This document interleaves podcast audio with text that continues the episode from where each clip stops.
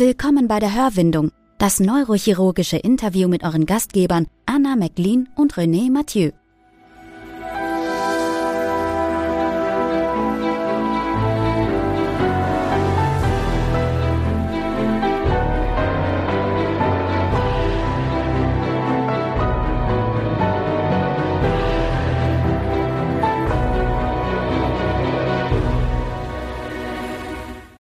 Herzlich willkommen bei der Hörwindung. Ja, zwei aufregende Folgen hatten wir hinter uns. Einmal sind wir live aufgenommen worden als Podiumsdiskussion und dann natürlich kein unbedingt leichtes Thema mit dem Krieg in der Ukraine. Deswegen meine erste Frage an dich, Anna, wie geht's dir? Mir geht's gut. Ich habe die Folgen gut überstanden. Ähm, ich freue mich aber, dass wir heute auch mal wieder, sage ich mal, eine normale Folge aufnehmen, wo wir es vielleicht doch ein bisschen einfacher mit unserem Gesprächspartner haben. Ähm, wer das ist, verraten wir dann auch gleich. Ähm, ich musste, muss dich aber noch fragen, René, weil mich das tatsächlich interessiert. Gibt es bei euch auch ein Hexenfeuer am nächsten Wochenende? Du merkst ja meine Reaktion. Was ist dann? Ach, zum 1. Mai, oder? Zum 1. Mai? Also, das, um, also Tanz in den äh, Mai kenne ich, aber Hexenfeuer, ja, Hexennacht, Hexennacht kenne ich, wo alle rumgehen und dann irgendwas äh, kaputt machen. Meinst du das? Naja, also am, am 30. April praktisch vor dem 1. Ja. Mai gibt es immer bei uns in der Gegend noch ein Hexenfeuer und da werden große Scheiterhaufen aufgebaut und dann oben so, also eigentlich, wenn man es richtig macht, auch noch so eine Stoffhexe oder aus, aus Holz draufgesetzt und dann wird das verbrannt und das ist mhm. immer sehr schön. Also sowas wie Walpurgisnacht oder wie muss ich genau. mir das genau. vorstellen? Ja, genau, das ist wie Walpurgis. Okay. Nee, also tatsächlich Hexennacht, den Begriff kenne ich auch. Das ist aber äh, als Jugendlicher rennt man durch die Straßen und führt Streiche aus, mehr oder weniger lustig, je nachdem. Okay, so und auch, ist das auch im April oder wann ist ja, das? Ja, genau, auf den 1. Mai. Ja, ah, muss man immer das Auto wegsperren. ah, okay. Nee, also so brutal ist das bei uns nicht. ja, vielleicht habe ich jetzt auch ein bisschen übertrieben. Ja, aber bevor wir völlig abschweifen, wir haben auch einen Gast heute. Genau, wir haben heute den Herrn Professor Marek von Lehe bei uns. Der ist der Chefarzt in der Klinik für Neurochirurgie in Neuruppin und hat auch einen sehr interessanten Werdegang, wie er da hingekommen ist. Und darüber werden wir uns heute mit ihm unterhalten. Ja, schön, dass ich dabei sein darf. Da würde uns natürlich auch gleich interessieren, in Brandenburg, da gibt es doch auch dann eine Walpurgisnacht, oder? Ja, also ich habe da gerade drüber nachgedacht. Das ist so, kam jetzt etwas unvermittelt. Ähm, ich kenne solche Traditionen aus mehreren Gegenden. Ich bin ja schon ein bisschen rumgekommen, zumindest in Deutschland auch an mehreren Stellen habe ich gearbeitet und da gab es unterschiedliche Traditionen. Aber ähm, Hexen, Scheiterhaufen klang jetzt ziemlich dramatisch. Ähm, der Harz ist nicht so weit weg, da fliegen dann ja Leute um den Brocken, wenn ich das richtig weiß. Genau. Ähm, ja. Und so, äh, für mich war immer am beeindruckendsten im Rheinland. Ich habe in Bonn gelebt eine ziemlich lange Zeit und da war halt Karneval, war so eine Tradition, sagen wir mal, aber ohne Feuer, aber großes Fest. Ja, sehr gut. Genau, also du hast gerade schon angesprochen, ähm, du bist ziemlich in Deutschland rumgekommen. Ähm, du hast aber, wenn ich das richtig gesehen habe, in Oldenburg angefangen. Und zwar gar nicht mit dem Studium, sondern als Krankenpfleger.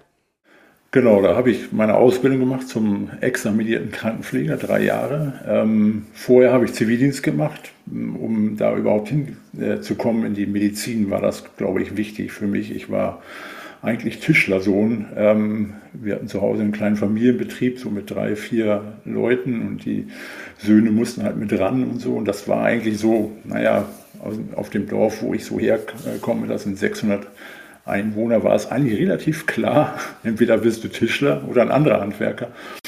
Und naja, das hat sich dann schon geändert damit, dass ich Abitur gemacht habe, was ja ungewöhnlich war für damalige Zeiten in unserem Dorf. Also es gab wirklich wenig Akademiker, keine in unserer Familie und er gab genau zwei Akademiker bei uns auf dem Dorf. Das eine war der Pastor und der andere war der Hausarzt. Aber die waren weit weg. Also und dann noch der Lehrer, oder? ja, genau, aber die waren schon im Nachbarort. Also es war, naja, vielleicht auch ein bisschen übertrieben, aber es war eben nicht richtig absehbar, dass ich das mal so mache. Und es war für mich auch, als ich Abitur gemacht habe, wollte ich eigentlich Rockstar werden. Ich spiele Schlagzeug und da war das irgendwie für mich groß, sagen wir mal. Ich wollte gerne Musik machen. Und äh, hat aber nicht geklappt, deswegen musste ich dann das alles so machen, was ich dann gemacht habe. Zivildienst war für mich sozusagen ein Schlüsselerlebnis, weil Das hat mich in ein Krankenhaus gebracht mit der Atmosphäre in einem Krankenhaus, mit der, ja, man trifft ja auf gute Leute in Anführungsstrichen, man trifft ja auf Menschen, die was auf die Beine stellen wollen und äh, äh, Leuten helfen und so im weitesten Sinne. Und da bin ich ja, dann so nach und nach reingewachsen und über den Zivildienst dann in die Krankenpflege, da wo ich dann die Ausbildung gemacht habe. Zivildienst war noch in Cuxhaven, aber die Krankenpflege war dann in, in Oldenburg. Da gab es schon eine große Neurochirurgie. Und da war ich mit dem OP und auf der Intensivstation. Und dann habe ich mir gedacht, gut, wenn du was mit der Krankenpflege hingekriegt hast, dann probierst du mal zu studieren. Aber es war eigentlich schon damals ziemlich klar, wegen der Neurochirurgie studiere ich. Und es hat am Ende auch geklappt. Also was, ich würde nochmal einen Schritt gern zurückgehen. Was mich interessieren würde, wie wurde es denn aufgefasst, als es dann hieß, doch nicht die Schreinerei, da mache ich nicht mit, ich möchte doch lieber in die Medizin gehen und Krankenpfleger werden? Ja, große Leistung, große Leistung meiner Eltern. Die haben mich da jetzt nicht hingedengelt mhm. und haben gesagt, das machst du jetzt oder so, sondern ähm, die haben mich schon unterstützt, fanden das alles ja eher befremdlich, weil es gab auch niemand, der irgendwas mit Medizin zu tun hatte. Meine Urgroßmutter war Hebamme und mhm. darüber gab es irgendwie Geschichten von jemand, der mit dem Fahrrad über die Dörfer gefahren ist und die Kinder auf die Welt gebracht. Und so war das. Ähm, naja, damit wurde ich immer so ein bisschen gemessen, sagen wir mal. Und es war eher nicht so die Welt meiner Eltern. Und deswegen auch eine große Leistung, dass sie das alle so mitgemacht haben und auch unterstützt haben. Und meinen Werdegang dann begleitet haben. Und als ich dann Medizin studiert habe und das hieß, das sind sechs Jahre und dann musste ich aber noch diesen Doktorarbeit, das war dann immer fremder sozusagen.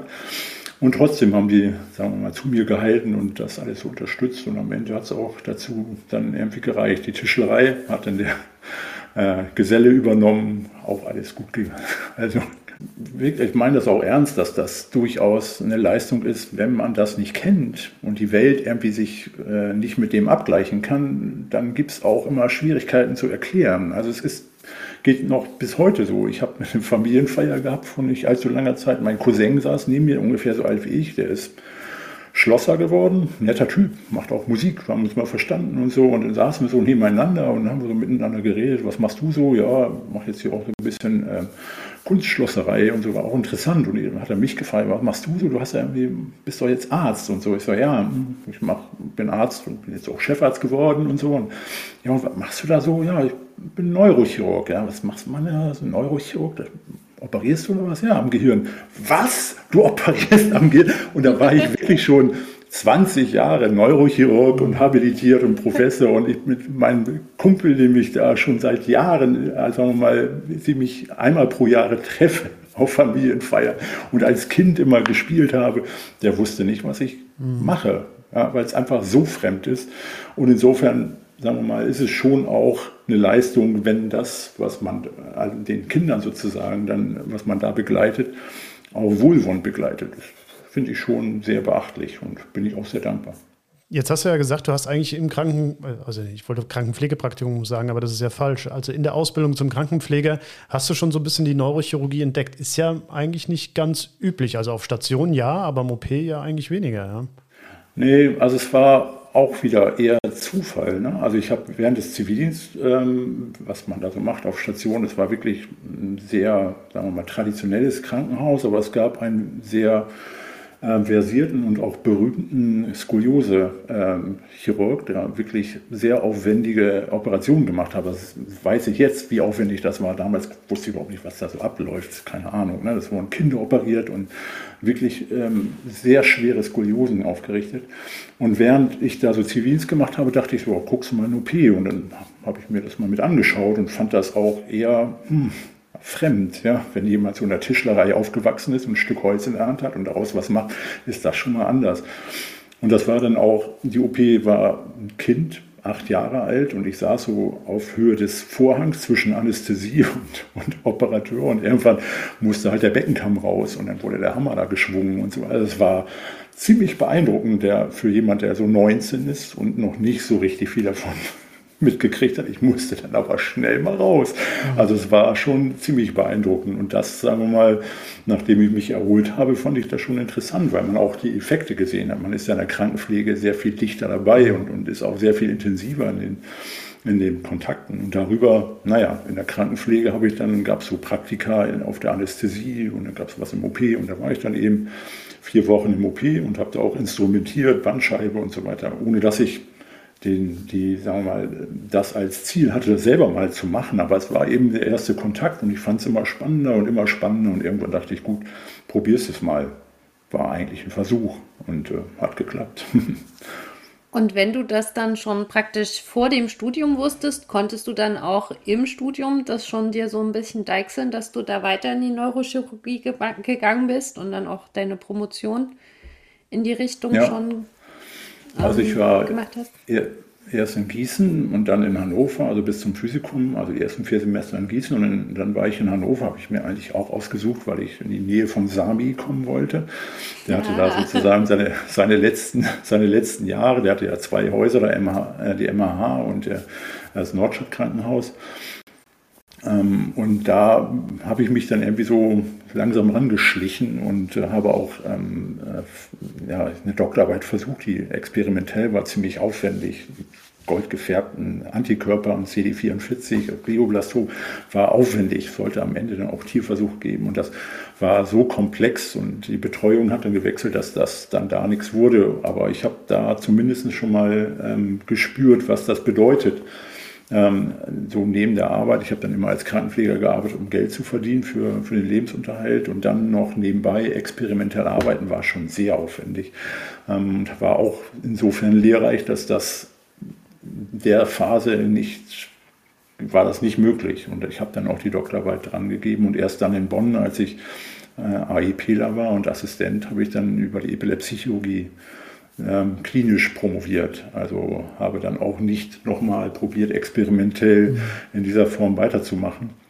Ich glaube, die Erfahrung haben, wir, haben viele von uns gemacht. Also, äh, ja. dass, äh, dass man eine anfängt und äh, die erste Doktorarbeit wird es ja meistens nicht und da bleibt man ja, im Labor genau. hängen, ist dann derjenige, der viel Arbeit dort lässt, aber nicht viel dabei ja. rumkommt. Ja. Wie hat sich nach Bonn verschlagen? Zu Schramm nehme ich an damals noch und deswegen auch Epilepsie-Chirurgie. Ja. Genau, genau. Das war eigentlich dann wieder so, naja, ich habe mich beworben an mehreren Häusern und äh, in Bonn haben gleich gesagt, ja, kannst du übermorgen anfangen. So, und der Art, äh, Bernhard Meyer hat mich damals sozusagen entdeckt, in Anführungsstrichen, der war der leitende Oberarzt.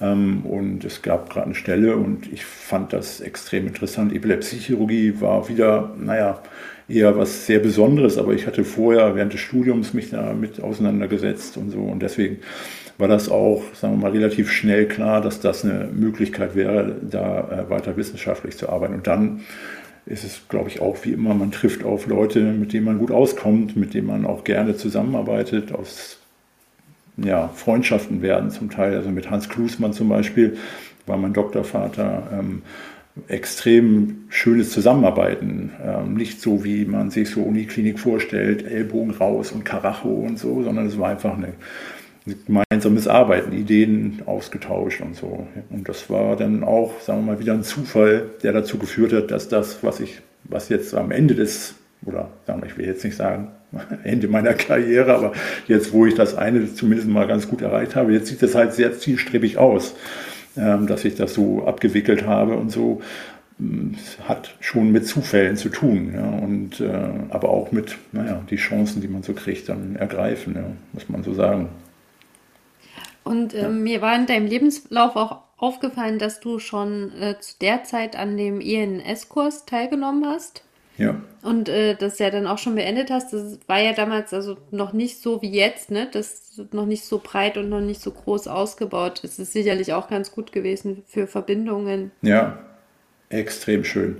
Also auch für die Epilepsiechirurgie, das ist ja wirklich ein sehr kleines, spezielles Feld und wir treffen uns auf Meetings, die sind so europaweit meistens. Ja, also die Epilepsiechirurgen, wenn es eine Gemeinde gibt, ist dann schon sehr international und hat sich dann auch über die EANS gut entwickelt. Also ich bin da in der Functional Section, äh, die ja zusammengesetzt ist aus tiefe Hirnstimulation, Epilepsiechirurgie. Und das hat sich eben auch so entwickelt. Und da ja, war Schramm äh, auch wieder einer der Ideengeber. Der war ja auch äh, dann äh, damals, ähm, ist er dann Präsident geworden, glaube ich. Vorher bin ich damit gestartet. eine sehr, sehr schöne, sehr, sehr schöne ähm, Zeit gewesen. Ähm, Kontakte knüpfen und pflegen. Ja, und das ist ähm, ja so, dass man wiederum gegenseitig äh, Input kriegt und lernt und so. Das ist schon eine sehr schöne Sache gewesen. Ja. Ich habe so ein bisschen Eindruck, korrigiere mich, wenn ich einen falschen Eindruck habe. So vor ja, 15 Jahren gab es einen unglaublichen Hype um die Epilepsiechirurgie. Dann wurde es sehr leise und so in den letzten fünf Jahren habe ich den Eindruck, dass doch nochmal einiges wieder ja, auflebt, will ich mal sagen. Ja, ja. Ja, ich habe überblicke das jetzt ja seit, ich, wann bin ich angefangen? Vor oh, 20 Jahren jetzt, 21 Jahre, Heidewitzka. Ähm, also als ich anfing, war in Bonn war es so, da war die Warteliste noch sehr, sehr lang. Ähm, da gab es diese selektive Amygdala-Hippocampektomie. Bei Hippocampussklerose war der Standardeingriff extrem komplex. Wenn man das mal so sieht und das mal selber macht, ist das schon sehr aufwendig und es auch war wirklich an sehr wenigen spezialisierten Kliniken. Ähm, aber es hat sich dann sehr aufgesplittet und in jeder Uniklinik gibt es jetzt einen Neurologe, der Epileptologe ist, äh, die prächirurgische Diagnostik macht und so. Und es war ja dann nicht mehr so der Hype, weil die Entwicklung, die es da so gab in der Epilepsiechirurgie, Navigation, elektrophysiologische Diagnostik ähm, und dann interoperativ elektrophysiologisches Monitoring und so weiter, waren dann so mehr und mehr Standards geworden und ähm, die prächirurgische Diagnostik war bis dahin extrem aufwendig mit implantierten Elektroden und so weiter. Und das hat sich schon aufgefächert auf viele Kliniken, so wie naja, Bielefeld als sehr großes Zentrum mit einem Epilepsiechirurgen, der davon leben kann, der Thilo Kalpen, der es extrem gut macht, aber er ist wirklich nur Epilepsiechirurg und macht nur das, in Anführungsstrichen, ich will das nicht kleinreden, aber sowas gibt es in sonst keiner Klinik mehr. Es gibt natürlich noch größere Zentren und kleinere Zentren, aber es gibt eben relativ viele. Und auch ich in meinem Krankenhaus und Neuropin würde mich jetzt nicht als Zentrum bezeichnen, aber da ist eben ein Epilepsiechirurg, der das ganz gut kann. Ähm, und so hat sich das durchaus aufgefächert. Und die neue technischen Entwicklungen, die jetzt so kommen mit dieser Koagulation, diesem Laser, der ähm, sehr punktgenau ähm, die Epilepsie behandeln kann durch die im Prinzip stereotaktischen Prozeduren, das macht es wieder sehr speziell und ist eine technische Entwicklung, die ja im Prinzip, wenn man so will, relativ alt ist. Also dieses Koagulieren, Läsionieren ähm, ist was, was seit den 50er Jahren gibt es das für tiefe Hirnstimulation. Früher hat man das eben koaguliert an, ähm, an bestimmten Arealen für Bewegungsstörungen. Nichts anderes ist das eigentlich, nur dass man es jetzt im MRT beobachten kann, wie es sich äh, sozusagen das Gewebe sich auflöst, in Anführungsstrichen durch Erhitzen. Ähm, das ist aber jetzt wieder so ein Hype, naja, der sich wahrscheinlich auch überträgt auf dann andere Dinge. Also Kavanome werden mhm. damit äh, behandelt. Ähm, Metastasen sind dafür geeignet, sagen einige. Ob Glioblastome irgendwann mal, also Rezidive habe ich schon gesehen, dass die behandelt werden mit dieser Methode. So ist das, sagen wir mal, dann auch irgendwann wieder ähm, in der Entwicklung so, dass es sich verbreitert, sagen wir mal, und die Anwendung dann äh, äh in, anderen, in anderen Abteilungen, also in anderen Fachgebieten sich, sich äh, äh, aufsplittet. Kann man gut finden oder nicht, aber Epilepsiechirurgie ist schon immer technisch herausfordernd und auch oft voranschreitend gewesen in der Diagnostik und auch in der Therapie.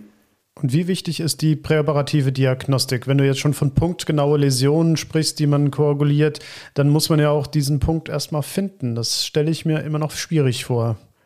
Ja, es kann ein kleiner Punkt sein, aber es kann auch die gesamte Hemisphäre sein. Das ist das, was herausfordernd ist. Also um eine Hemispherotomie zum Beispiel zu diagnostizieren oder, oder zu indizieren, muss man sagen, muss man eben die Diagnostik so betreiben, was verhältnismäßig einfach ist, in Anführungsstrichen, verglichen mit einer Temporalappen-Epilepsie ohne Läsion, wo man keine Läsion sieht, aber ähm, elektrophysiologisch eben der Anfall mutmaßlich aus einem der beiden Temporallappen äh, äh, entsteht. Also das ist eigentlich die Leistung. Der Neurochirurg ist natürlich am Ende der Nahrungskette ähm, und muss das auch alles verstehen. Das ist jedenfalls mein Anspruch, was da an Diagnostik ist, bildgebend, elektrophysiologische Diagnostik, Neuropsychologie ist extrem wichtig.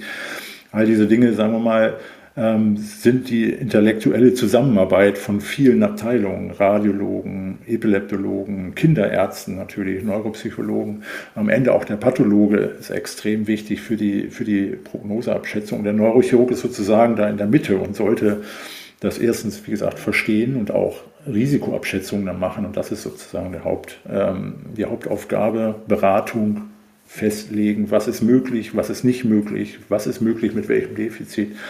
Aber die prächirurgische Diagnostik extrem wichtig. Ohne dem kommt man gar nicht dahin und ähm, das Resektionsausmaß wird da festgelegt. Ja. Führt ihr in Neuropin auch die invasive Diagnostik, also mit den implantierten Elektroden durch?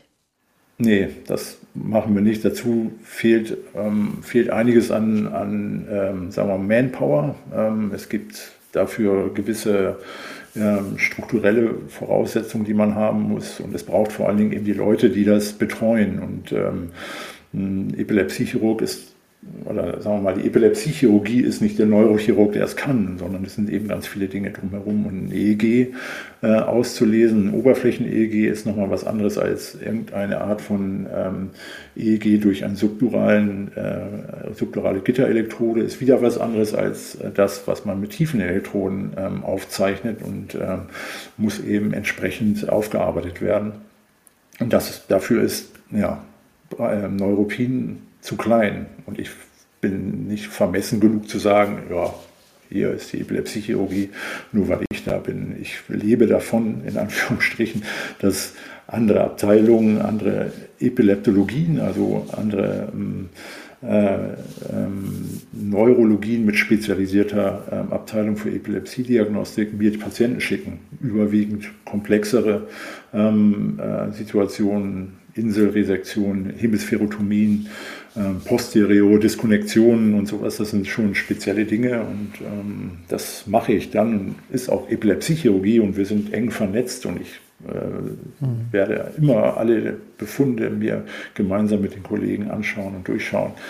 Aber ähm, so ein Zentrum, wie es in Bonn war, mit einem wissenschaftlichen, ähm, ähm, sehr elaborierten Drumherum, das ist ja ziemlich einzigartig, ähm, deutschlandweit, europaweit. Ähm, und ähm, das, sagen wir mal, zu transportieren, aufbauen, eine Riesenleistung von Herrn Elger und äh, Johannes Schramm. Mhm. Ähm, ja, Anfang der 90er, da ja. gab es diesen Hype. Ja. Ja. Und jetzt haben wir ganz oft Bonn und Neuruppin gesagt. Wie kamst du denn von Bonn nach Neuruppin letztendlich? Über Bochum. Also naheliegend. Der nächste Weg. ja, ja, also sagen wir mal, äh, in Bonn bin ich sozusagen ausgebildet worden, Facharzt, ähm, habilitiert. Ähm, und äh, ich bin dann, als, als Johannes Schramm dann äh, äh, gegangen ist und Rente gegangen ist, äh, verdientermaßen, bin ich dann zu Jörg Wellmer nach Bochum. Im Knappschaftskrankenhaus Jörg Wellmer ist Epileptologe dort ähm, und wir haben gemeinsam da gestartet ähm, mit der Epilepsiechirurgie. Ähm, da war ich fünf Jahre, bin dann auch äh, in die Leitung gekommen der, der Neurochirurgie und dann ging es weiter nach Neuropinen, weil ich die Kinderepileptologin kannte in Neuropinen und die gesagt hat, guck mal, hier ist äh, sehr schön in Brandenburg und ähm, ja, es gab auch die Möglichkeit, Epilepsie auszuleben, wenn man das so formulieren will. Insofern war das eine sehr schöne Sache für mich. Das mit der Universität und das, was da jetzt so entstanden ist über die letzten Jahre, ist dann sozusagen dazugekommen. Und ist extrem schön. Konnte ich vorher gar nicht so richtig absehen, dass das so gut wird. Ja. Das ist ja auch so eigentlich ein interessantes Thema, äh, dass ja die Universität in Brandenburg nicht so eine typische Campus-Universität oder Universitätsklinik ist, wie die meisten von uns das kennen, sondern dass das ja eigentlich ein Zusammenschluss mehrerer Kliniken ist. Ähm, vielleicht könntest du das einmal kurz erläutern, wie genau das in Brandenburg funktioniert von der Struktur. Ja, es ist so ein bisschen wie das, was in Bochum entstanden ist, nur weiß nicht, 20, 30 Jahre vor, in den 70er Jahren. Es sind mehrere Krankenhäuser, unterschiedliche Träger zusammengesetzt worden, sozusagen als Uni. Die Ruhr-Universität, äh, also die Medizin in der Ruhr-Universität ist so entstanden. Knappschaftskrankenhaus, äh, berufsgenossenschaftliches Krankenhaus, dann gibt es ein ähm, katholisches Haus. Und sagen wir mal, ähnlich ist das in, äh, in Brandenburg. Diese Krankenhäuser sind äh, in kommunaler Trägerschaft, also mein Krankenhaus, also äh, in Neuruppin. Dann gibt es das in Brandenburg an der Havel, also in der Stadt Brandenburg gibt es ein größeres Krankenhaus. Dann gibt es noch eins in Rüdersdorf, das ist in Berlin. Gibt es viele assoziierte Kliniken, ganz viele Praxen, die mit da beteiligt sind. Aber der, der Startschuss vor jetzt ziemlich genau zehn Jahren, also im nächsten Jahr wird diese Uni zehn Jahre alt, dieser Startschuss kam durch die Initiative einzelner Ärzte, die gemeinsam beschlossen haben, wir müssen was unternehmen, um dem Ärztemangel äh, in Brandenburg zu begegnen. Wir waren sonst, oder was heißt wir, ich war noch nicht dabei, aber davor war es halt so, dass es eine Art von Kooperation mit der Charité gab. Die Ausbildung äh, von äh, Studentinnen und Studenten sollte dazu führen, dass es dann irgendwann Ärzte gibt in Brandenburg, wie auch immer man sich sowas vorstellen kann. Ähm, es hat auf jeden Fall nicht geklappt. Ähm, und dann gab es diese Initiative und das ist eine ja, private Initiative, wenn man so will. Also es ist nicht profitorientiert, wie es jetzt ja auch Universitäten oder private Universitäten gibt, die darauf aus sind, ähm, durch die Studiengebühren auch Umsatz zu machen. Ich will das nicht despektierlich, zu, zu despektierlich sagen, aber es geht dann am Ende um Umsatz. Das ist an der MHB, also Medizinische Hochschule Brandenburg, anders. Also es geht wirklich darum, Ärzte für die Region auszubilden. Das wird mit Stipendien, die die Kliniken sozusagen übernehmen, ähm, gewährleistet. Ähm, aber es ist eben so, dass bezahlt werden muss. Und daraus entsteht auch eine gewisse Atmosphäre, sagen wir mal. Die ähm, Menschen, die starten äh, mit dem Studium, haben, glaube ich, einen etwas anderen Anspruch ähm, als zumindest als ich es hatte, als ich anfing. Ich bin in Gießen angefangen zu studieren und saß mit etwa 350 Studenten in einem Hörsaal. Ja, und ich konnte mit so einem Opernglas gucken, wo ist der, wo ist der Professor und der lief da unten irgendwo rum. Aber mehr habe ich von dem auch nicht mitgekriegt. Und äh, der, der Anspruch war eben anders. Es hat sich sehr äh, an den Reformstudiengang angelehnt, ähm, den es schon in der Charité gibt, äh, schon gab äh, und auch in anderen Universitäten. Also kleine Gruppen, sehr personalintensiv für, für die Lehrenden, ähm, aber eben auch intensiv für die, für die Lehrenden. Ich finde das sehr, sehr angenehm. Es ist wirklich so, dass man dicht dran ist, auch viel mehr mitkriegt von den äh, Studierenden. Ähm, und die haben einen Anspruch auf Lehre, auch weil sie dafür bezahlen. Aber sie sind auch sonst, sagen wir mal, handverlesen in Anführungsstrichen. Also es gibt eben ähm, äh, Auswahlgespräche, ähm, die dazu führen, dass einige ähm, ausgewählt werden, nur weil sie sich schon engagiert haben. Nicht nur irgendwo in der Medizin waren, sondern eben auch ähm, ehrenamtliche äh, Dinge vorweisen können. Und es geht nicht so sehr ums Abitur. Mhm wenn ich das jetzt richtig verstanden habe, ich bin da überhaupt nicht drin, aber es gibt es ja noch nicht lange. Das sind nämlich so, also keine zehn Jahre mhm. oder knapp zehn Jahre ja, oder sowas in der genau. Richtung. Und davor mhm. gab es keine medizinische Fachschaft im Land Brandenburg. Genau. Ja. Gab es zu DDR-Zeiten etwas? Nicht in Brandenburg. Das ist sozusagen durch diese Initiative entstanden. Es gab natürlich die Charité, also die Mitte von Brandenburg ist immer Berlin. Ja, das ist sozusagen unser Problem. Wenn wir das irgendwie nicht hinkriegen in Brandenburg, ist immer Berlin schon da. Ja, die haben auch immer Überkapazität und machen immer irgendwie nur nicht so sehr für die Region, ist unser Eindruck. Aber ich kann, ich kann mir schon vorstellen natürlich, dass wenn es heißt, die äh, Studenten für Brandenburg oder die zukünftigen Ärzte und Ärztinnen für Brandenburg werden in Berlin ausgebildet, dass dann doch viele in Berlin hängen bleiben. Das ist ja selbst hier in Baden-Württemberg so, dass an den Universitätsstädten, aber da sind überproportional viele Ärztinnen und Ärzte. Ich denke, das ist ein ganz normales Phänomen in Berlin gibt es ja extrem viele Neurochirurgien, also an Kliniken. Und dann gibt es noch diese ganzen privaten äh, neurochirurgischen Praxen und sowas. Also es ist eine vollständig andere Situation als das, was wir in, Brandenburg erleben. Ähm, und eben, wie gesagt, Berlin ist immer Zentrum von Brandenburg. Das wird es auch immer bleiben. Und diese Initiative, wir starten jetzt mal was ganz anderes und ähm, machen das jetzt ist halt äh, schon ja, herausfordernd mhm. und ist dieses Konzept, wir äh, finanzieren euch das Studium. Also es gibt Kliniken, die dann eben sagen, hier äh, bewerbt euch bitte. Ähm, äh, zum Teil so aus dem eigenen Pool, also so wie ich zum Beispiel hätte zum Beispiel früher bin Krankenpfleger, möchte Medizin studieren, hätte ich gesagt zu meinem Krankenhaus, wo ich die Ausbildung gemacht habe, ich würde gerne studieren bezahlt mich sozusagen und ich bin danach fünf Jahre äh, in diesem Krankenhaus und werde Facharzt und werde als Assistent hier arbeiten. So ist das, ähm, das Konzept. Das kenne ich sehr gut. Ja, das macht die Bundeswehr genauso. genau. Ja. Also es ist jetzt keine, keine intellektuelle, äh, herausragende ähm, Idee gewesen, aber es, äh, sagen wir mal, es wirkt einerseits, wenn regionale ähm, äh, junge Leute hier starten, die sind, kommen von hier und freuen sich darüber, dass sie das in der Region hier machen können. Aber es ist halt, wie Studenten halt so sind. Ja? Die mhm. verlieben sich, denken plötzlich, Neurochirurgie wäre viel cooler, das in Hannover zu machen und dann sind sie weg und so. So ist es halt. Man kann sie ja auch nicht äh, mit dem Lasso wieder einfangen.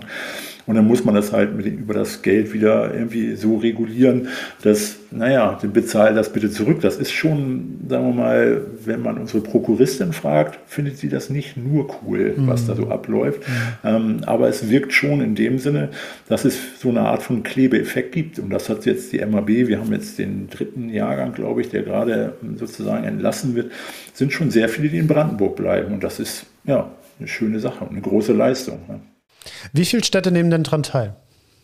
Also wie, wie gliedert sich denn diese MHB? Also sagen wir mal, so Städte, es gibt ja, naja, es ist wirklich strukturarm. Neuruppin hat 33.000 Einwohner und ist, glaube ich, die fünftgrößte Stadt in, Neuruppin, äh, in Brandenburg. Ähm, kann man Stadt zu sagen oder nicht. Ich war vorher, wie gesagt, im Ruhrgebiet, äh, habe in Witten gelebt, Bochum, äh, Dortmund, Gelsenkirchen, alles mit dem Fahrrad zu erreichen. Wenn ich in die nächstgrößere Stadt fahren will von hier aus, dann brauche ich so etwa anderthalb Tage, um dann irgendwo anzukommen. Es ist ganz anders als das, was man so vorher erlebt hat. Und dieses Konzept der MHB nimmt das mit auf. Also es sind eben auch viele Lehrpraxen dabei, es sind größere Krankenhäuser, kleinere Krankenhäuser, aber die, sagen wir mal, die, die äh, eigentlichen Trägerkrankenhäuser, Brandenburg an der Havel, Neuruppin und Rüdersdorf, die drei. Und da sind auch die Lehrstühle sozusagen. Und dann gibt es aber Bad Saro zum Beispiel, mhm. gibt es auch eine Neurochirurgie. Ähm, ähm, Potsdam so ein bisschen drumherum, da entsteht ja auch gerade etwas, äh, etwas Privates, das ich noch nicht ganz verstanden habe, aber das ist, ähm, ähm, also es ist auch innerhalb von Brandenburg nicht so ganz einfach mit den Strukturen ähm, und die große Universität entstehen wird im, im Süden, im Südosten von Brandenburg, dadurch, dass da der Braunkohletagebau irgendwie äh, stillgelegt wird. Da wird ja viel Geld investiert in die Lausitz. Da soll dann auch nochmal eine zweite Universität entstehen und die ist dann, naja. Cottbus, oder? Wird, ist das nicht Cottbus? Genau, ja, genau, Cottbus und drumherum. Die wird eben ganz anders starten. Ja. Diese private äh, Universität MHB ist als GmbH gestartet. Und da waren diese Trägerkliniken mit drin, aber auch die Kreissparkasse, die Stadtwerke und so. Die sind ähm, ist ein anderes, ähm, anderes Format, als wenn Braunkohleende und hier bitteschön, nehmt diese Subvention und ihr seid gleich staatlich anerkannt und hier könnt ihr gleich promovieren und so weiter. Das ist alles so nach und nach erarbeitet worden in der MHB zum Teil schmerzhaft. Also Wissenschaft zu finanzieren ist ja wirklich nicht einfach, wenn man bei Null startet. Mach mal eben Drittmittel sechs, siebenstellig, wenn du nichts da hast, wenn du keine Strukturen da sind und so, ist es schon schwierig. Ähm, und insofern ist das schon eine besondere Situation. Und äh, wir sind da, glaube ich, auf einem sehr guten Weg. Also was Lehre angeht, kein Problem. Krankenversorgung, denke ich auch. Wissenschaft ist extrem schwierig, um das hinzukriegen und auch die Akkreditierung für, für äh, Promotionen und sowas zu bekommen. Das war schon ein sehr langer und sehr mühsamer Weg. Ja. Was mich noch kurz interessiert, wenn man, sag mal, drei Neurochirurgien hat, die da mindestens drin sind, wer bekommt denn dann den Lehrstuhl? Ja, extrem gute Frage. Also der Lehrstuhl ähm, ist im Moment vakant. Ähm, mein Vorgänger ähm, ist äh, ähm, äh, in die Schweiz gegangen und hat im Prinzip den Lehrstuhl mitgenommen ähm, und äh, war, naja, Lehrstuhlinhaber aus der Schweiz heraus und hat diese Dinge dann ähm, äh, in Brandenburg betreut. Das war nicht besonders realistisch und ist dann auch irgendwann so, dass das äh, beendet wurde. Naja, und jetzt ist er vakant und es gibt, ja, ähm, sagen wir mal, Bemühungen. Mehr kann ich da aber im Moment auch nicht zu sagen. Vom Einzugsgebiet würde mich noch interessieren. Also 33.000 Einwohner, das ist ja nicht groß. Ähm, da ist ja normalerweise keine Neurochirurgie angesiedelt. Also da muss ja ein extrem großes Einzugsgebiet sein. Und wie schwierig ist es, wenn dann die Patienten drei Stunden erstmal Anfahrt haben? Also von Traumapatienten will ich jetzt gar nicht sprechen, sondern einfach auch Betreuung von onkologischen Patienten. Ja. Ja, ist schon sehr, sehr komplex, sagen wir mal. Also ich habe, glaube ich, die größte Neurochirurgie Deutschlands, wenn man das Einzugsgebiet nimmt. Jetzt, weiß, nicht, weiß ich nicht, ob das stimmt, aber es ist schon sehr, sehr groß, wenn man von Rand Berlin bis nach Mecklenburg-Vorpommern und dann einmal sozusagen den, den Nordwesten äh, von, von Brandenburg ist eine sehr, sehr große Fläche, wohnt nur keiner. Das keiner da. Ja, also ähm, und mein, ich lebe sozusagen davon, dass die, die ähm, Krankenhäuser in der Umgebung sozusagen CT machen in der Traumadiagnostik, äh, uns konsultieren, äh, teleradiologisch, telemedizinische machen, Konsile ähm, über Netzwerke. Aber wenn ich meine Kollegen besuche, zum Beispiel in Perleberg, da gibt es einen Neurologen, da gibt es einen Chirurgen, dann mache ich ja besuche ich manchmal Fortbildungen, so, da brauche ich schon mal einen Tag. Ne? Dann fahre ich los morgens, wenn dann keine großen Maschinen, äh, Landmaschinen auf den Straßen sind oder, oder so, dann bin ich wirklich anderthalb Stunden da unterwegs, äh, wenn es gut läuft. Ähm, das ist natürlich für Traumaversorgung ähm, anders. Da kann man Hubschrauber nehmen und ähm, da ist es auch wieder so, die Mitte von Brandenburg ist Berlin. Wenn man das nicht richtig gut macht in Neuruppin, dann fliegen die gleich durch und in zehn Minuten sind sie in Marzahn oder wo auch immer in Berlin. Das ist sozusagen die Herausforderung. Ähm, und äh, Notfallversorgung, also zum Beispiel Schlaganfallversorgung, extrem schwierig mit Thrombektomien, die eigentlich jetzt auf jeden Fall gemacht werden müssen. Dazu gibt es ja, ähm, ich glaube, aus dem letzten Jahr diese Daten aus ähm, Nordostbayern wo die äh, Interventionalisten sozusagen vor Ort fliegen und sowas. Solche Konzepte haben wir uns auch schon überlegt für Brandenburg. Das im Prinzip ist äh, der äh, Nordwesten äh, Brandenburgs ist ganz ähnlich wie der Nordosten Bayerns. Mhm. Also kann man im Prinzip äh, so äh, ähm, dahin übertragen. Ähm, es ist extrem Zeitkosten aufwendig, einen Hubschrauber so vorzuhalten, dass ein Team der Interventionalisten losfliegen kann und vor Ort braucht es eine Maschine, die das dann auch kann, eine DSA. Die funktioniert und nicht aussteigt, auch das ist ja immer wieder gerne so, ja. Genau. Ganz genau. Und man darf ja nicht, man darf ja nicht sagen, es kommt der Interventionalist, es kommt dann ein gesamtes Team angerückt mhm. unter Umständen und die müssen alle in den Hubschrauber und dann los und so weiter und die müssen nachts fliegen. Ähm, ist eine sehr, sehr schöne Idee und auch, sagen wir mal, wahrscheinlich volkswirtschaftlich auch gut, das so zu machen. Immerhin haben wir diese Studie so in, in, äh, in Bayern, dass das unbedingt gemacht werden sollte.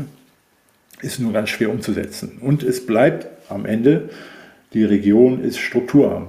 Wir mhm. reden nicht über Berlin oder über das Ruhrgebiet, wo an jeder Milchkanne, sagen wir mal, ist noch ein Neurochirurg oder so. Ähm, hier gibt es sehr wenig, ja, mit allen Vor- und Nachteilen. Genau, also es ist, sagen wir mal, Herausforderung, nicht Nachteil. Also ich kenne das ja ganz ähnlich. Thüringen ist ja auch ein Flächenland und gerade Nordthüringen, die haben natürlich auch äh, immer das Problem, dass die nichts in der Nähe haben und dann irgendwie nach äh, Sachsen-Anhalt oder nach Hannover, Göttingen oder eben zu uns schicken.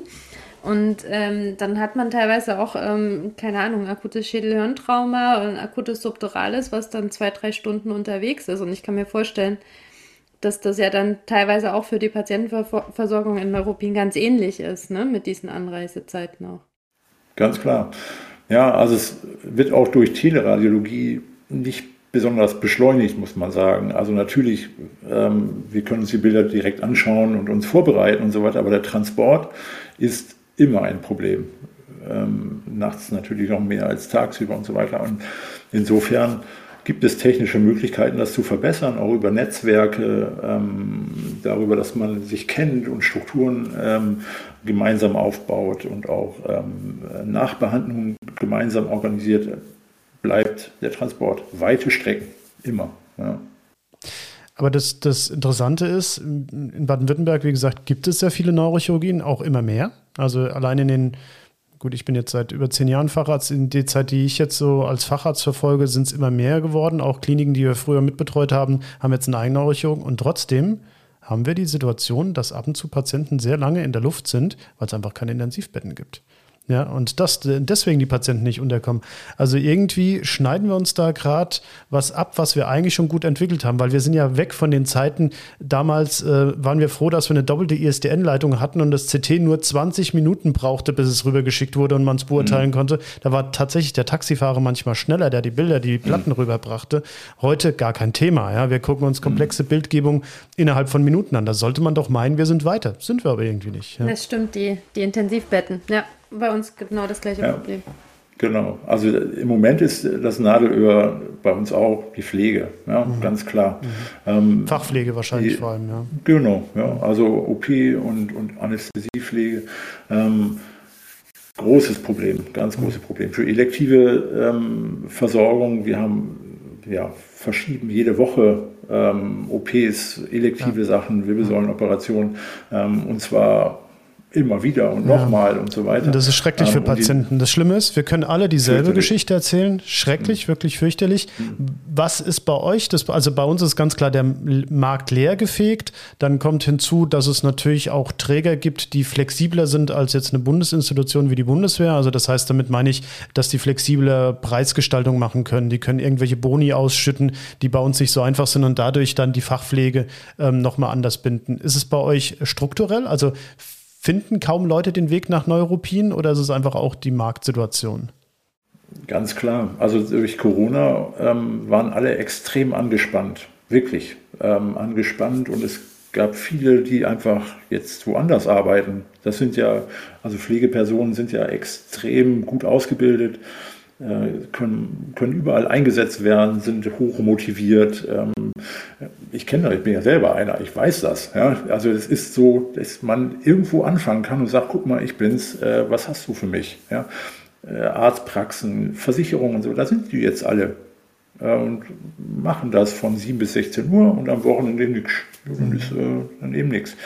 Und das ist eben im Krankenhaus anders. Und diese, dieses, diese extrem belastende Zeit ähm, in Corona-Zeiten, ich war selber auf der Intensivstation, habe als Chefarzt sozusagen, weil ich auch neurointensiv gemacht habe, äh, in meiner Ausbildung habe ich die Nächte damit geschrubbt, war extrem belastend. Und das macht man wirklich auch gerne für eine gewisse Zeit, aber drei Jahre. Und dann sucht man sich eben was und dann kommt man nicht mehr zurück. Ich glaube schon, dass es keinen Fachkräftemangel gibt, so wie viele sagen, es gibt jetzt einen Fachkräftemangel, glaube ich nicht. Es gibt viele Fachkräfte, die nicht das Fach machen, was sie eigentlich mal in der Ausbildung gemacht haben. Mhm. Leider schade, aber ja, bekommen Sie mal zurück. Wie kriegt man jemanden zurück aus einem Wohlfühljob der vielleicht noch besser bezahlt ist und so weiter. Wie mhm. kommen die zurück? Die müssen mehr Kohle kriegen, ist ja wohl klar. Ähm, und das in einem, in einem Gesundheitssystem, das das nicht hergibt, sicher nicht. Ja. Bevor Anna zu ihrer Standardfrage kommt, will ich vielleicht mal so überleiten. Was, was vermisst du denn an der Krankenpflege und was vermisst du überhaupt nicht? Ja, also ich bin, also ich bin nicht ähm, weggegangen aus der, aus der Krankenpflege, weil es mir nicht gefallen hat. Es war sehr intensiv in vielerlei Hinsicht, zeitintensiv, körperlich intensiv. Ich habe häusliche Krankenpflege gemacht während des Studiums ziemlich mhm. lange, alleine äh, in beengten Verhältnissen und so weiter. Es war einfach extrem anstrengend und da war ja noch nichts mit Corona oder sowas, aber ich habe Nachtdienste gemacht und so weiter. Und ich war da Mitte 20 in der Ausbildung und habe gedacht, gut, das macht noch mal 40 Jahre, das ist die Perspektive. Mhm. Lieber noch mal gucken, ob du noch irgendwo was findest, was genauso interessant ist, aber nicht so belastend und auch so, dass man sich irgendwie weiterentwickeln kann. Das ist in der Pflege auch so. Damals gab es noch diese wissenschaftliche Ausrichtung noch nicht in der Pflege, sondern da gab es dann eben Stationsleitung, man konnte in OP gehen und sowas, aber dann war es das auch in Anführungsstrichen. Es ist eine sehr viel intensivere ähm, Beziehung zu, zu, zu Patienten, finde ich. Ähm, das hat sich jetzt als Chefarzt wieder gewandelt. Also ich kann ja sozusagen meine Zeit jetzt auch ein bisschen besser einteilen als, als Assistent, wo ich wirklich die Station geschrubbt habe, wie alle Assistenten. Ähm, jetzt kann ich mir Zeit nehmen für bestimmte Dinge und ich finde es immer noch extrem aufwendig im Sinne von zeitaufwendig, aber auch, sagen wir mal, in dem Sinne, dass man mitschwingt, wenn man jemanden mit einem Glioblastom betreut oder Kinder nach schwerem Schädelhirntrauma und so. Das sind sehr viel intensivere Krankheiten, wenn man das so formulieren will, als, naja, Bandscheibenvorfall, den ich nicht kleinreden will, aber diese Patienten brauchen ein bisschen mehr Zeit. Und das kann ich jetzt wieder als Chefarzt. Ich habe meine Hochschulambulanz, kann mir Zeit nehmen, Dinge besprechen und auch nochmal wieder einbestellen, lass uns nochmal drüber reden und sowas. Und Epilepsiechirurgie ist eben auch so. Wir müssen es nicht machen. Die Menschen sterben ja nicht wie bei einem Glioblastom oder ist nicht so wie akut subdurales gegen Baum. Wir müssen nicht viel reden, sondern Epilepsiechirurgie ist reden, sprechen über, was können wir erreichen, was sind die Gefahren einer Operation. Möchtest du das? Ja, nein. Wenn nein, dann kommst du wieder in einem Jahr und dann ändert sich vielleicht was und so weiter. Extrem zeitintensiv und auch, sagen wir mal, intensiv, indem man mitschwingt. Ich habe jetzt gerade eine Patientin operiert ähm, in der Zentralregion, eine sehr kleine Dysplasie auf der linken Seite, Wachoperation und dann während, des Anfall, während der Operation Anfälle bekommen und das dann auch irgendwie vorbereitet, nachbereitet, ähm, die Eltern mit betreut und so weiter. Es geht nur so, dass man das zeitintensiv betreut. Und das ist, jetzt kommt wieder zurück zur Krankenpflege, sagen wir mal, intrinsisch gewesen damals, dass man in der Krankenpflege mehr Zeit hatte am Patienten, wenn man so formulieren will. Das ist aber leider auch nicht mehr der Fall. Wenn man die heute so sieht, die Kollegen, die haben nicht mehr die Zeit, die ich hatte damals, als ich Zivi war, eine Ausbildung war und so weiter. Aber ja, das war der Grund, warum ich jetzt nicht mehr Krankenpfleger bin. Jetzt komme ich natürlich auch mit meiner Frage. Wenn du in deine Assistenzarztzeit zurückblickst, ähm, was würdest du dir heute selber mit an die Hand geben? Was würdest du anders machen oder zumindest welchen Tipp würdest du dir geben, ähm, wie du die Dinge angehen solltest? Tja, das habe ich mich auch schon gefragt und zwar eigentlich ziemlich häufig. Ähm, ich bin da, wo ich jetzt bin, dadurch, dass ich extrem viel gearbeitet habe. Es war 80, 100 Stunden Woche ich habe 24-Stunden-Dienste gemacht und danach noch die Station versorgt. Also, naja, ich will jetzt nicht sagen, es waren 36 Stunden am Stück und so weiter. Das ist, will das nicht heroisieren oder sonst irgendwas, ganz und gar nicht. Schon gar nicht in heutigen Zeiten, wo man das nicht mehr darf und so weiter. Aber ich finde, man lernt dadurch, dass man in der Klinik ist und Kranke versorgt oder betreut oder wie man das auch nennen will, begleitet, ähm, in, in unterschiedlicher Art und Weise. Und ähm, durch diese sehr intensive Zeit, die auch sehr zeitintensiv war, wie gesagt, ganz viele Dienste und so, bin ich sehr gut ausgebildet worden. Ich bin, glaube ich, chirurgisch gut ausgebildet, habe auch sehr viel, ähm, ähm, ich habe Kinderneurochirurgie gemacht, Epilepsiechirurgie, sehr viel intensive Gespräche geführt und so weiter. Ich glaube nicht, dass ich das zu der Zeit anders besser hätte gehabt hätte. Das sind sehr viele Konjunktive jetzt am Stück oder sowas. Es war schon sehr schön, wo ich da gewesen bin und finde das auch immer noch sehr gut. Man muss aber sagen, dass andere Dinge gelitten haben. Die Frage ist, hat es mir geschadet? Ich glaube ja, muss man sagen. Ja, ich bin nicht so blöd zu sagen, es war eine gute Zeit, super und alle müssen das genauso machen, falsch, ist nicht der Fall. Für mich war es gut, weil ich extrem gut ausgebildet wurde und das genau das war, was ich wollte. Ich wollte gerne extrem gut Neurochirurgie lernen mhm. und das konnte ich da und war auch bereit, das so zu leisten. Es hat mich aber ausgelaugt. Ja, ich habe das zehn Jahre lang gemacht bin auch, sagen wir mal, Bonn, das war ein Durchlauferhitzer, da waren, sind sehr viele gute Leute ausgebildet worden und sind jetzt ja auch alle was. Ja? Mhm. Und einige sagen, oh, super Zeit und all die jungen Leute, die jetzt so um die Ecke kommen und Work-Life-Balance, was für eine Schwachsinn und so weiter. Falsch. Ich, ich für mich muss sagen, Work und Life ist nicht so weit auseinander. Ich möchte das gar nicht so trennen, dass ich hier arbeite und da lebe oder wie man das dann auch übersetzen möchte. Ich finde das falsch. Für mich ist das, was ich mache, acht Stunden, zehn Stunden am Tag, extrem schön und zum Teil jetzt auch erholsam. Das, was ich da mache, wenn ich Epilepsiechirurgie, wenn ich im OP bin, total schön. Finde ich wirklich auch so, dass ich am Ende sage, Mensch, was für eine schöne Zeit. Ähm, und deswegen ist es für mich auch nicht so, dass ich sage, Mensch, Marek, wäre es besser so und so gewesen. Was die Arbeit angeht, glaube ich nicht. Aber es hat andere Dinge einfach zu kurz kommen lassen. Ich hatte keine, ich glaube, ich hatte wirklich keine Hobbys oder so. Ich hatte eine Familie, die ich na, gesehen habe und auch mit meiner Tochter was gemacht habe und so weiter. Aber ich war schon immer sehr müde, muss ich sagen. Und insofern ist das nicht gut gewesen. Und wenn ich heute mit meiner Tochter darüber rede, dann ist das auch ein Punkt. Ja, sie macht jetzt selber was in der Medizin und da kann man sich auch wieder einreden, so schlimm war es nicht. Aber in der Zeit habe ich nur das gemacht. Ich glaube, andere Sachen haben gelitten. Und ich glaube auch, ähm, du hast selber schon gesagt, viele Dinge sind ja auch heute gar nicht mehr erlaubt. Hm. Ich habe das auch so kennengelernt, dieses informelle Lernen.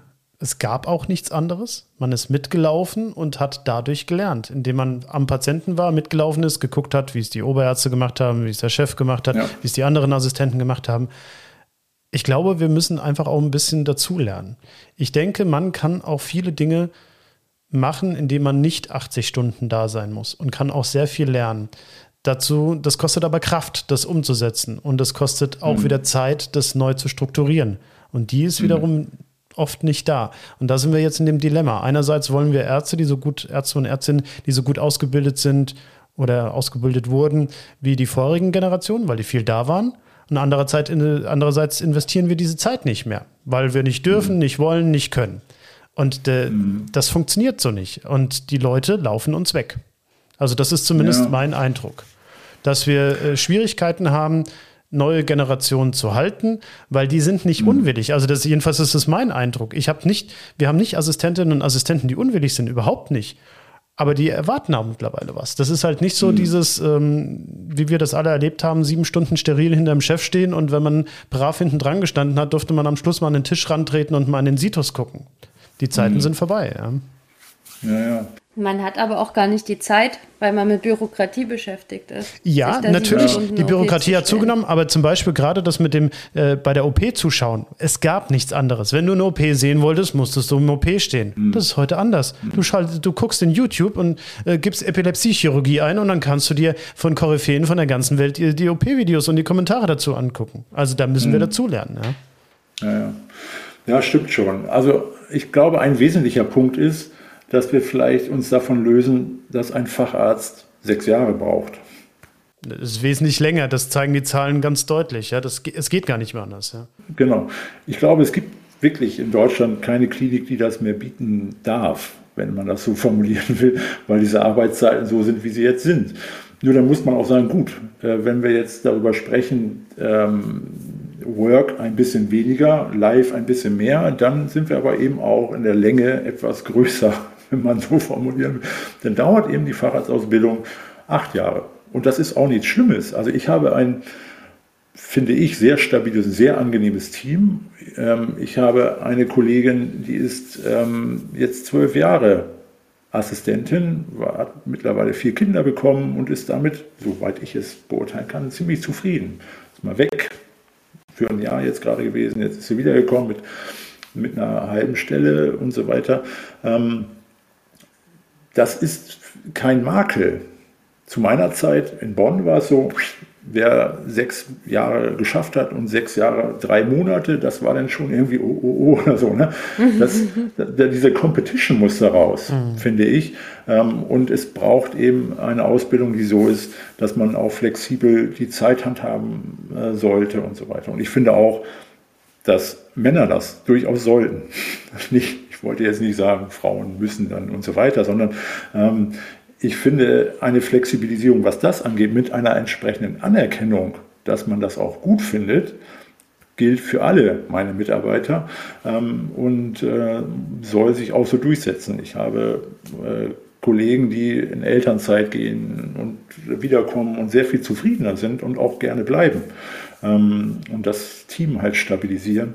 Ähm, aber ja, es braucht vielleicht auch dafür ein gewisses Verständnis mittlerweile. Das, das ist ein Dauerbrenner, aber Anna, du bist ja jetzt nun mal Assistentensprecherin. Ich glaube, Assistentinnen und Assistenten hören das nicht so gerne, wenn man sagt, äh, die Facharztausbildung dauert länger und länger und länger. Ja, also ich, ich, ich denke auch nicht, dass die länger dauern muss, wenn man die Zeit, die man da ist, auch in OP gehen darf. Ich denke, mhm. das Problem ist wirklich, ähm, das sind, sind viel die administrativen Sachen. Also wir haben ja jetzt zum Beispiel auch zwei PAs, wo man merkt, mhm. wie viel Last das einfach abnimmt. Ne? Mhm. Glaube ich gerne, ja. Dass, dass man äh, nicht diese ganzen Anmeldungen da ins System klickern muss, weil ich glaube, das ist auch das, was immer unterschätzt wird. Das nimmt einfach extrem viel Zeit in Anspruch. Hm. Und in der Zeit lerne ich absolut nichts, während ich eine, eine, eine MRT-Anmeldung ins System schreibe. Das ist ja nicht mal, wie wenn man sieben Stunden im OP stehen würde und Zug schaut. Da lerne ich ja um, um eine Potenz mehr, als wenn ich Anmeldungen ins SAP klicke. Hm. Und, ähm, und ich glaube, das ist, das ist nochmal ein Unterschied, was vielleicht, weiß ich nicht, was vielleicht wir an Jüngere, an die, ich sage jetzt mal euch Älteren auch nochmal geben können, ist, ähm, sicherlich habt ihr einen, einen größeren ähm, Arbeitsumfang von, von Zeiten auch gehabt, definitiv. Aber ich denke, ihr hattet in der Zeit, die ihr da wart, trotzdem nochmal ein intensiveres Teaching, in dem Sinne, dass ihr wirklich auch mehr am Patienten wart. Und das ist mhm. das, was, was bei uns mehr und mehr verloren geht. Also man hat keine Zeit mehr dafür. Aber ich, würd, ich will es ja. gar nicht so reduzieren auf die Zeit am Patienten und am OP-Tisch, sondern was auch viel war oder wovon ich sehr profitiert habe, wir waren einfach auch wenig Leute. Das heißt, ich hatte drei Oberärzte und die kannte ich in- und auswendig, weil ich jeden, gefühlt jeden dritten Tag, es war wahrscheinlich nicht jeden dritten Tag, ja. aber gefühlt jeden dritten Tag mit einem von denen Dienst hatte und man äh, dann einfach viel miteinander zu tun hatte. Ich glaube aber, es gibt Wege heutzutage, das besser zu machen, auch wenn wir mehr Leute sind. Und das ist immer so, wo ich ein bisschen dafür kämpfe, dass man auch Sachen flexibilisiert und mal, mal so alte Strukturen auch mal ein bisschen aufbricht und mal drüber nachdenkt, mhm. was können wir denn auch im Neudeutsch Teaching besser machen, dass wir, dass wir, dass wir die Leute mitnehmen, da, weil motiviert sind sie, das Wissen liegt auf der Straße, ja, es dauert nicht mehr lange, dann ähm, ist, ist das Fachwissen ist nicht mehr die Relevanz, das ist es eigentlich jetzt schon nicht, weil man, man braucht ähm, nicht alles im Kopf zu haben, sondern man braucht es eigentlich nur in der Tasche mitzuführen, man kann alles nachlesen. Das Umgehen damit und das, das finde ich eigentlich viel, viel wichtiger. Und das Umgehen mit dem Patienten, das gerät mir manchmal zu kurz, die Gespräche mit dem Patienten, wie wichtig die eigentlich eigentlich sind. Ja, ja finde ich auch. Also das, sagen wir mal, ist, finde ich extrem wichtig in der, in der Neurochirurgie, ist nochmal ein besonderes Organ in dem Sinne, dass es im Prinzip die kognitive Leistung einer Krankheitsverarbeitung äh, äh, vorhält. Und wenn das nicht funktioniert, in Anführungsstrichen, gibt es eben auch sehr viel komplexere äh, Betreuungssituationen, Angehörige, ähm, wisst ihr alles. Aber da, ich finde, dass, äh, das, sagen wir mal, muss man auch lernen ähm, und ist auch zeitintensiv und ist so in meiner Generation einfach so, naja, du guckst dir das mal an, wie der eine Oberarzt das macht, dann machst du es ungefähr genauso. Das finde ich übrigens sehr schön an unserer äh, Universität. Da gibt es extra Formate für ärztliche ähm, Gespräche, für Simulationen, äh, werden da viel Zeit und äh, Personen sozusagen als, als ähm, als Patienten vorgehalten. Da habe ich sehr viel gelernt in meinem hohen Alter, wie man sowas macht, finde ich. Also theoretischen, man denkt ja immer, man ist, man ist ein Naturtalent, kein Problem. Ja, ich dachte, das ist äh, da allein, weil man Medizin studiert, wäre das schon so. Ja, es gibt ja so, ja, so genau. diese Einstellung. Ja. ja. ein Arzt kann alles. Ja. Ich hatte genau. mal vor vielen Jahren einen Vorgesetzten, der hat gesagt, Herr Mathieu, Sie sind doch Arzt, Sie müssen nicht Englisch können, das, das, das, das brauchen Sie nicht lernen, das können Sie. naja, so einfach war es dann doch nicht, ich musste mir dann doch noch ein bisschen ein paar Sachen aneignen, vor allem in den Auslandseinsätzen, ja. Ja. Es war ein sehr schönes Gespräch, Marek. Ähm, wir kommen ja. schon so langsam in Richtung Ende, weil die Zeit doch fortgeschritten ist. Ich möchte noch eine Sache erwähnen. Du hast nämlich uns angeschrieben und das ist jetzt so ein bisschen Aufruf an unsere Hörerinnen und Hörer. Bitte meldet euch bei uns. Es war jetzt wirklich ein sehr kurzweiliges Gespräch. Das war toll und wir würden uns, Anna, ich darf in Plural sprechen, wünschen, wenn, wenn sich mehr Leute melden würden bei uns einfach. Auch Feedback. Es muss ja nicht gleich als Gesprächspartner sein, sondern einfach auch mal an der Homepage, als E-Mail, wie auch immer schreiben. Ja, kann ich nur unterstützen. Ich habe mich so ein bisschen, hm, weiß ich auch nicht, so ein bisschen reingelurcht, hatte ich das Gefühl, aber ich fand es auch sehr, sehr schön. Also, ähm, ja, wenn ihr nochmal Bedarf habt, ich melde mich wieder. sehr schön, wunderbar. ja. In dem Sinne, ganz herzlichen Dank, dass du warst. Sehr gerne. Vielen Dank. Ja, vielen Dank auch von meiner Seite. Gebt uns bitte Feedback, indem ihr uns auf unserer Seite hörwindung.de einen Kommentar hinterlasst oder eine Audionachricht sendet. Gerne könnt ihr uns auch auf Twitter oder Instagram unter Hörwindung folgen. Wir freuen uns sehr auf den Austausch mit euch.